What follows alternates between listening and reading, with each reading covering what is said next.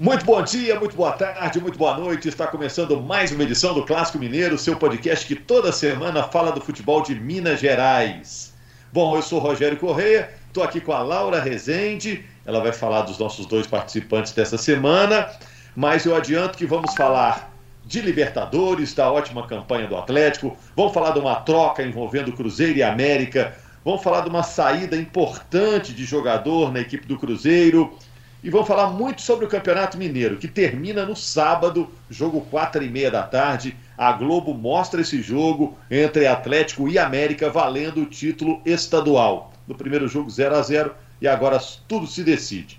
Laura, para falar de tudo isso, quem você trouxe nessa semana para o Clássico Mineiro? Laura, tudo bem? Ei, Rogério, tô bem. E você? Bom dia, boa tarde, boa noite para você, para os nossos convidados, para os nossos ouvintes. Hoje a gente está aqui com o Maurício Paulucci, nosso apresentador do GE, e tem substituição no nosso elenco Opa. que tá gravando o Clássico Mineiro toda semana, né? O Guilherme Frossá tá aqui hoje com a gente para bater esse papo legal. Presente. Estou muito curioso para falar com o Frossar aí, ô Maurição, porque o Frossar estava ao lado do campo no primeiro jogo da decisão do Campeonato Mineiro Deve entre ter ouvido muita Coisa, né? vou, vou, começar falando do, da decisão do Campeonato Mineiro. Ô Frossar, então, já que puxamos o assunto, vou deixar com você. Como é que foi a sua sensação de estar ali acompanhando uma decisão ao lado, essa decisão tão estranha, sem torcida, né, escutando tudo? Como é que está o clima entre americanos e atleticanos? Tá carregado, tá pesado, tá, tá light? Pois é, Rogério, um abraço para você, para Laura, para o Maurício, para todo mundo que nos escuta. É, assim, o clima antes da final, né, tava até bem ameno, né? O clima entre Atlético e América ali, teve aquela coletiva promovida pela FMF na véspera da partida, o Cuca e o Lícia têm um relacionamento bem legal, aquele clima amistoso, mas esse clima a gente sabe bem que só existe até o apito inicial do jogo, né? Na hora que a bola rola, realmente os dois times brigando muito ali pelo título. Foi um jogo mais morno do que eu esperava, um jogo bem 2 é, por 8, né, sem tantas emoções assim, né, não teve tanta discussão também fora de campo, um lance polêmico aqui, outro ali, mas nada também que transformasse o jogo em, em algo tão acalorado assim. Acho que o 0 a 0 foi um placar justo pelo que os dois times apresentaram. Né, durante o jogo ele teve ali, principalmente nos lances polêmicos, alguma movimentação um pouco mais, mais forte nos bancos ali, especialmente nos staffs né, dos clubes. Até mencionei na, na transmissão pelo lado do Atlético, o Vitor e o Éder Aleixo eram os mais exaltados, vamos dizer assim, quando queriam reclamar com a arbitragem. Mas foi um clássico que, dentro de campo, falando de futebol, é, um pouco abaixo do que eu esperava assim, em termos de desempenho. O Atlético entrou com uma postura muito conservadora, muito cautelosa. O América não conseguiu também furar essa marcação do Atlético, mesmo quando tinha um jogador a mais. Acho que o 0 a 0 ficou de bom tamanho, especialmente para o Atlético, né, que tem a vantagem, vai jogar no Mineirão com os titulares descansados e jogando por um, por um empate. Mas foi uma experiência muito legal, foi minha primeira transmissão ali de final na beira do campo, né? Já fiz várias outras, outras finais, mas sempre na tribuna de imprensa, ali do lado dos jogadores foi a primeira vez. Pena que o jogo em si não, não correspondeu tanto, a gente espera que no sábado no Mineirão seja um jogo mais interessante. É, o Frossar era nosso setorista é, do Atlético no GE. Globo, agora está como repórter, vai tomar é, casca de laranja, né, ali do lado do, do campo, né, Maurição? Já essa experiência. água da... É, é. Mas, ixi, é. vai ter um monte de coisa. Mas, mas esse batismo faz parte, tem uma, é. tem uma carreira brilhante pela frente. Copo é, de líquido com conteúdo desconhecido. Né, desconhecido. Duvidoso ainda. É, você sabe que eu sou de Juiz de Fora. Uma vez eu vim fazer um jogo, eu lembro direitinho, em Nova Lima. Eu tava lá e o cara provocando. Vocês são de Juiz de Fora. Vocês são carioca. Vocês comem feijão preto. Eu disse, ué, feijão sempre foi preto, é. Arroz é branco, feijão preto. Torcedor não, feijão pé. é marrom. É porque tem feijão carioquinha, né? Acho que ele queria dizer isso, mas estava meio exaltado. É curioso, é, naquele jogo que o Cruzeiro foi rebaixado, eu estava na reportagem de campo também, e acontece algumas coisas. Quando a casca de laranja ou o líquido não vem na gente, ou a gente não toma o jato, caiu um rojão no gramado. E eu fui pegar ele para fazer gravar uma, uma passagem, enfim. E o negócio estava quente, eu acabei queimando a minha mão. Até quando o repórter não é acertado, a gente dá um jeito de acabar se complicando ali. Faz parte, mas é, é, é, muito legal estar ali na beirada do campo, sentindo o clima, ainda mais de uma decisão como essa. Eu achei curioso, Rogério, Laura, todo mundo que nos ouve, é, todo mundo está ouvindo a gente, que realmente foi um jogo morno. Dentro de campo foi um jogo ruim, assim, para bem falar a verdade. Depois da expulsão do Alan, o América até de fato conseguiu criar algumas oportunidades a mais. E a reclamação veio só no fim do jogo, né? Aí é. realmente o juiz colocou até na súmula, Rodrigo Caetano se exaltou, Pedro Aleixo também, é, por conta é, que o juiz terminou o jogo antes da cobrança da falta, o Atlético reclamou demais. Mas o Atlético também fez muita cera durante o jogo, né? Ao longo dos 90 minutos, o Atlético também, é, por, por alguns momentos, deu uma retardada ali no jogo. Então, eu acho que teve aquela confusãozinha no final, só para não falar que não teve no clássico, a gente espera um jogo mais movimentado nesse sábado. Ô, Laura, me fala uma coisa aqui, ó. Se fosse possível dividir o percentual de chances de ser campeão no, no fim de semana, você votaria quanto para um lado, quanto para o outro? O Rogério deixa essas perguntas difíceis sempre para mim. Pois é. Não, ele, Rogério... falou de casca, ele falou de casca de laranja no repórter, mas a casca de banana ele jogou para você. A casca de banana é para lá. Ó. Exatamente, nunca vi. Toda semana ele, ele me faz essa pergunta para eu cravar alguma coisa. Mas isso é difícil é, é, colocar em porcentagem só olhando os jogos, né? Tem muita coisa envolvida, Rogério. E eu acredito que se o jogo foi bem morno no primeiro jogo, esse segundo jogo vai pegar fogo, porque o América precisa precisa do, do resultado para vencer, né? Para ter o título. Então eu acho que o América vai ter uma postura mais ofensiva nesse segundo jogo para tentar fazer esse resultado e vamos ter um jogo bem melhor do que o primeiro, que eu concordo que foi bem abaixo, um jogo bem morno. Eu estava na redação, a gente estava trabalhando e o comentário entre a gente era: "Nossa, que jogo morno, que jogo que tá dando sono, né?" Como vocês disseram, o jogo ficou bem melhor no final, depois da, da expulsão do Alan e a entrada do Ademir, que eu ainda confesso que particularmente não entendo como que ele é reserva no time do América. 51 a 49. 51 a 49. Aí eu acho e que tá uns, que... uns 60 a 40 pro Atlético, hein? Pois é, eu, acho, foi mais eu acho que pela vantagem do regulamento do empate, acaba que o Atlético tem essa, essa porcentagem bem maior, né, gente? Ele não precisa fazer um gol. O resultado dele já entra em campo campeão. Bem maior de quanto, Laura? Se compromete aí, então. Ah, uns 60, 40 também. Não sei quem falou, Boa. mas foi é isso. Ô, Frossar, então vou te pegar aqui também uma, uma sem combinar, né? É, Para você, é, qual é a imagem do Campeonato Mineiro que vai ficar na sua cabeça durante muito tempo? Você vai lembrar, pô, aquele Campeonato Mineiro eu lembro de tal coisa. Nossa, essa foi de supetão mesmo. Posso falar? Pode. Pode. Pode querer Hulk. Pra mim, aquela briga foi. é, o clássico entre Cruzeiro e Atlético foi marcante, né? Até porque ele foi surpreendente o resultado, né? Acho que esse o pessoal colocava uma porcentagem maior ainda pro Atlético, né? E aquela briga ficou bem marcada, assim, porque o Hulk é um personagem é, forte, assim, né? É, em todos os aspectos. E essa, assim, eu, eu não tenho nem embasamento teórico para dizer por quê. Mas quando você perguntou, essa imagem me veio na cabeça. É. Elevando as expectativas aí, Rogério, dando a moral para o nosso Campeonato Mineiro e esperando que ele seja na, fina, na final aquilo que a gente esperava que fosse já no primeiro jogo, eu tô na torcida aí para que a grande imagem do Campeonato Mineiro aconteça no sábado no Mineirão. É, eu, eu vou lembrar daqueles empurrões do chegada forte, aquele encontrão do Hulk nos adversários, né? É, que é um, é um símbolo, de qualquer forma, da força, entre aspas, do elenco do Atlético em relação aos demais nessa temporada. É, Laura, e você? Eu acho que a cena que me marcou muito também foi a, a briga do Potker e do, e do Hulk no jogo entre Cruzeiro e Atlético, por to, toda a repercussão que deu também depois, né? Um clássico sem briga também acaba que é, não é um clássico, né? Não que seja legal a briga, mas foi bem.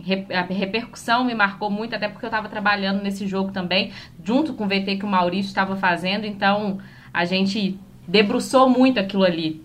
E tem ainda o papo do Lisca com o Fábio, tem isso também, né? Agora vocês estão falando, a gente vai puxando, vai lembrando, né? É, e o Lisca é, comentou aquela... disso hoje no, no, no, Seleção, ele participou, a gente está gravando nessa quinta-feira. Ele comentou justamente sobre a discussão dele com o Fábio, que ele disse que não viu que o Fábio estava falando que respeitava o Lisca, né? E que ele acabou entrando ali na mente, falando que ia tirar o Fábio do gol, mas ele falando de uma forma bem respeitosa que isso faz parte do futebol, né? Essa, essa provocação sadia. Uhum. Ô Frossar, e qual foi a grande surpresa do estadual, na sua opinião? Difícil também falar, viu, Rogério? Porque eu acho que foi tudo nesse Campeonato Mineiro dentro ali de um, de um esperado. Assim, o Atlético sobrando por ter um elenco mais forte, foi ali o, o líder isolado. Acho que a grande surpresa mesmo foi a vitória do Cruzeiro no Clássico.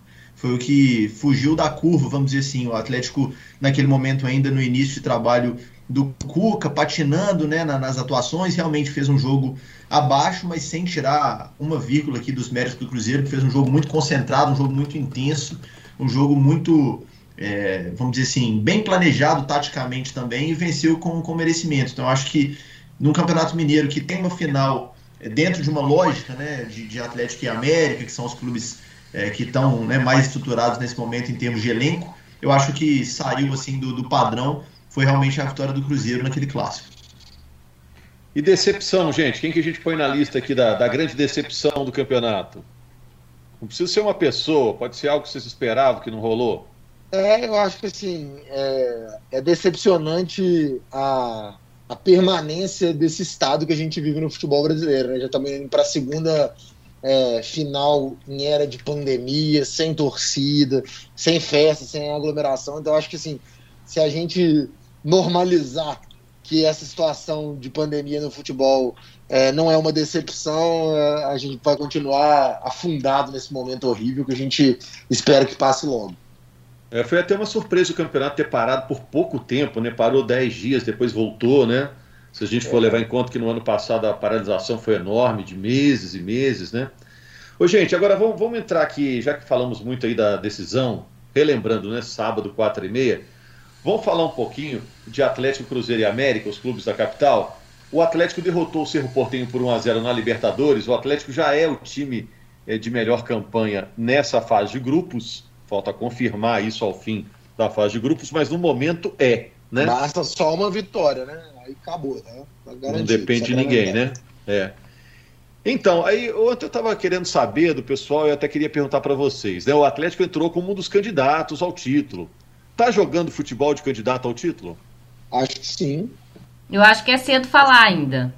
Eu acho é. que como candidato ao título, fato. Assim, se é como favorito ao título, a gente é, vai ver vai ver essa evolução mas acho que o Atlético, até porque é o líder geral, né? Está à frente do Flamengo, está à frente do Palmeiras, que também são outros grandes candidatos ao título dessa edição da Libertadores. O Atlético se encontrou, né? Do, do meio para frente dessa, dessa competição, o Cuca acertou é, alguns pontos que ele ainda estava em dúvida no início da preparação. Então, bom, o Hulk foi para jogar como falso 9 e, e, isso voltou a dar certo Ontem o Atlético entra com um time completamente alternativo, né? Mas a entrada do Keno e do Hulk no segundo tempo dá uma regulada novamente no Atlético e o gol acaba saindo premiado ali no finalzinho. Eu acho que, que o desempenho do Atlético nesses últimos jogos da Libertadores, sobretudo depois da, da virada, né, do primeiro turno assim, do grupo H, digamos assim, o desempenho melhorou muito e, e além do torcedor estar satisfeito, eu acho que o Cuca está bem orgulhoso do rendimento que o time evoluiu durante essa primeira fase. Quando a gente fala, Rogério, de, de times em competições de mata-mata, competições de, de, poucos jogos, vamos dizer assim, né, de pontos de sem ser de pontos corridos, de copas especificamente, eu particularmente acho que para você ter um time forte a ponto de brigar pelo título, você precisa ter uma equipe bem definida, né? E o Cuca fala isso desde que ele chegou ao Atlético. O Cuca é um treinador que gosta disso, né, de ter uma escalação bem definida, de ter com clareza ali quem briga por vaga no lugar de quem. Né? O torcedor vai se lembrar do time de 2013, campeão da Libertadores do Atlético, todo mundo sabe escalar aquele time. Né? O time do Jorge Jesus do Flamengo, todo mundo sabia do goleiro ao Gabigol. Então, eu acho, eu acho que isso em Copa é muito importante. Você ganha Brasileirão com elenco, mas você ganha Libertadores com um bom time e sabendo rodar na hora certa, que é o que o Cuca fez, por exemplo, contra o Cerro lá no Paraguai. Eu acho que passa muito por aí esse momento, e eu particularmente acho que sim, o Atlético tem jogado futebol de candidato a título. Né? E isso não significa dizer que o time está pronto. Muito pelo contrário, ninguém está pronto nesse momento da temporada. O Flamengo, que é o melhor time do Brasil, não está pronto. Está oscilando muito, está tomando muito gol, empatou com o LDU em casa nessa última rodada, inclusive, está com menos pontos que o Atlético. Então, não dá para cobrar o Atlético nesse momento, né, caminhando aí para o fim da fase de grupos, um time impecável, perfeito, sem erros. E, existem erros e, e obviamente, é, a evolução ela deve ser constante. Mas pelo que o time tem apresentado nas últimas rodadas, eu vejo sim um time que está se colocando como candidato a título, especialmente por isso. Hoje já é possível escalar o time do Atlético. Você tem algumas poucas dúvidas, né? Você tem ali o, o Alan ou o Jair, por exemplo, né? O Zarate voltando de lesão. Então você tem algumas situações ali em aberto. mas o time do Atlético eu vejo com, com bola, com rendimento e com, especialmente, qualidades individuais muito grandes, né? assim como aquele time de 2013, sem comparar, pelo amor de Deus, mas só citando que é uma liderança técnica, né? como aquele time de 2013 tinha o Ronaldinho como grande diferenciado, esse time tem o Nath Fernandes, então eu acho que o Atlético sim pode ser colocado como um dos candidatos a título da Libertadores. E, e Laura, o Frossá falou um negócio interessante, assim, se a gente enxerga, ah, o Atlético tem onde melhorar ainda, né? Ele não está perfeito ainda. Se mesmo assim ele é o time de melhor campanha na, na fase de grupos, já, então dá para ficar otimista, né? Você ainda tem margem para crescer, né? É, dá pra ficar otimista assim, Rogério. E, e a gente tá em início de temporada ainda, né? É, início que já mostra, o Atlético já mostra evolução. E o que o Frossa falou, eu concordo muito, assim, da força do elenco. Ontem, por exemplo, no jogo contra o Cerro, o Atlético tinha quatro titulares só em campo. E conseguiu a vitória ainda, lógico que nos minutos finais e com, com pessoas que entraram, com atletas que entraram ali no finalzinho com o Keno. É, o Keno que ainda tá para mostrar o futebol dele depois da lesão, né? Do ano passado, na última temporada, que ele teve aquela lesão no ombro, no, no ombro não, no cotovelo, cotovelo, é, ele ainda não voltou a ser o Keno que era na temporada passada, né? E essa força do elenco de poder rodar, de poder poupar é, certos jogadores para disputar uma final de campeonato mineiro e mesmo assim na hora certa conseguir uma vitória que dá a melhor é, classificação geral da Libertadores, isso é muito importante para quem quer ganhar título, como o Atlético montou esse time para vencer, para ser campeão de tudo que disputar. Maldosos disseram, desculpa, maldosos disseram que o Cuca correu mais na comemoração do que o Vargas o jogo inteiro. Maldade, maldade. Maldade, isso aí é maldade. Mas só para só fechar esse assunto, Rogério, rapidinho, é, o Atlético sendo o primeiro geral, né, caso confirme essa posição, fecha o grupo contra o Laguaira na terça-feira no Mineirão, vale lembrar para o torcedor, né, o Atlético garante que decide todos os mata-matas em casa até uma eventual semifinal. Né? Nas oitavas já é fato que vai jogar em casa, porque vai pegar um segundo colocado, né? isso já é certeza. Então teria também essa condição nas quartas e na semifinal, a final é jogo único. E um detalhe, para esse time do Atlético e com o treinador Cuca, decidir em casa é bem relevante. Vale lembrar de 2013 e um dado importantíssimo aqui: o Cuca tem incríveis 62 jogos comandando o Atlético como mandante em Belo Horizonte. Nesses 62 jogos, ele perdeu um. Tem uma derrota em 62 jogos nessa condição. Que é aquele pós-final da Libertadores. Pós-final da né? Libertadores contra o Atlético Paranaense no, no Independência. Então, realmente é, um, é uma estatística impressionante que o Cuca tem e o Atlético, caso consiga esse, esse, esse privilégio de mandar a, os mata-matas sempre em casa, pode se beneficiar bastante disso. Gente, dois assuntinhos aqui para a gente fechar. Essa troca do América do Alan Ruschel com o Flávio, né? O Alan Ruschel estava no Cruzeiro, teve uma passagem curta pelo Cruzeiro, vai para o América. E o Flávio, volante, vai para o Cruzeiro, emprestados até o fim do ano. Foi melhor para quem? Não vale dizer que foi bom para todo mundo. É, na verdade, na verdade, eu acho que assim, né? É, os, dois, os dois foram bons, né? O Lisca vai trabalhar com a Alan Rush, um jogador que o, que o Lisca confia muito. É, são padrinhos de casamento um do outro, né? O Flávio também é um jogador que o Felipe Conceição gosta, então nesse ponto acho que é vantagem para os dois. Mas o Cruzeiro tá pagando parte do salário do Alan Rush. Eu ia isso comentar é isso, Maurício. Isso para mim é um atestado de incompetência da diretoria do Cruzeiro que contratou um jogador do nível do Alan Rush para pagar um salário, não rendeu, estava na reserva Aí ele está sendo emprestado para um time da Série A e o Cruzeiro ainda vai pagar parte do salário. Eu ia falar tá, que eu ia tá cornetar aqui a ineficiência da diretoria de futebol do Cruzeiro. O Alan Ruschel chega no início da temporada para ser titular, para botar o Matheus Pereira, que é um menino, um jovem, é, para ganhar rodagem ainda e disputar a posição com ele. O Alan Ruschel não consegue ganhar a posição do Matheus Pereira, fica na reserva e o Cruzeiro vai ter que emprestar pouco mais de quatro meses depois um atleta que ele acabou de contratar, pagando parte do salário do atleta. E o é Cruzeiro, passando por um é. momento de crise financeira, todas as dispensas, todos os reajustes de atleta que o Cruzeiro faz, sempre passa por essa questão de reajuste de, de dinheiro, de, de salário e etc. E acaba tendo um gasto de um atleta que não vai beneficiar o clube. O Cruzeiro está numa fase que não pode errar, né? E ainda dá, dá uma dessa. O Cruzeiro abusou de errar do ano passado para cá. E para fechar o assunto Cruzeiro, Frossar, o Léo, depois de 11 anos, zagueiro, está deixando o Cruzeiro. E foi uma decisão do clube, né? O Léo deu a entender que ele, por ele ficaria. Aí a gente pesa De um lado, a experiência do Léo, o currículo do Léo e o futebol do Léo. Do outro, a situação financeira do Cruzeiro, que segue sendo dramática, né? O Cruzeiro tomou a decisão certa ao abrir mão do Léo?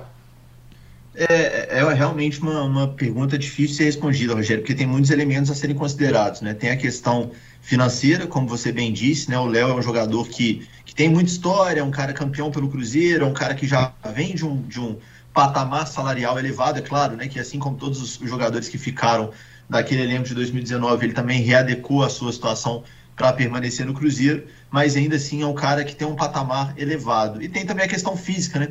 O Léo já não é mais nenhum garoto e vem de uma lesão, vem de um tempo fora, um tempo grande fora de campo.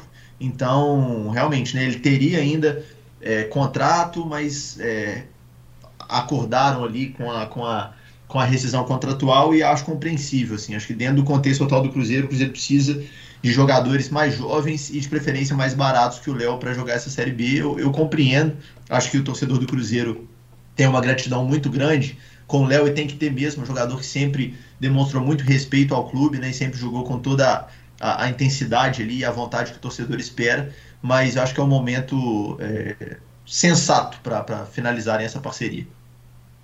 Pois é, eu, sabe o que é chato? É, o Cruzeiro construiu uma história vitoriosa na década passada, né, com duas Copas do Brasil, dois brasileiros, vários títulos estaduais, e tá saindo todo mundo assim.